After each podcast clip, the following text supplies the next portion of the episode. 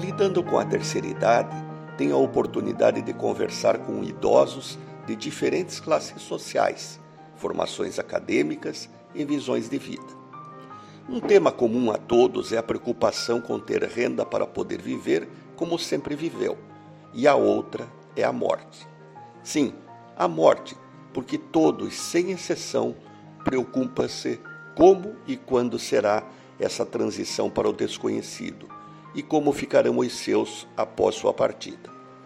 Falando sobre a morte, dia desses conversando com um idoso, refletimos que a morte de um jovem é como um fogo apagado com água, enquanto a morte de um idoso se assemelha a uma brasa que suavemente se extingue. Os frutos verdes só podem ser arrancados à força da árvore que os carrega, enquanto os frutos maduros, ao contrário, caem naturalmente.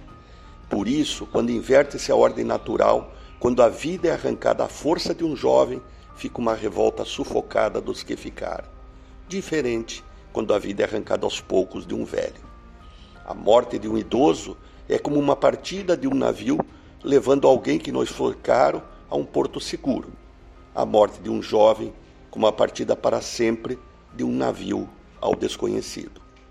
Mas se é possível um consolo, aqueles que amamos nunca morrem dentro de nós.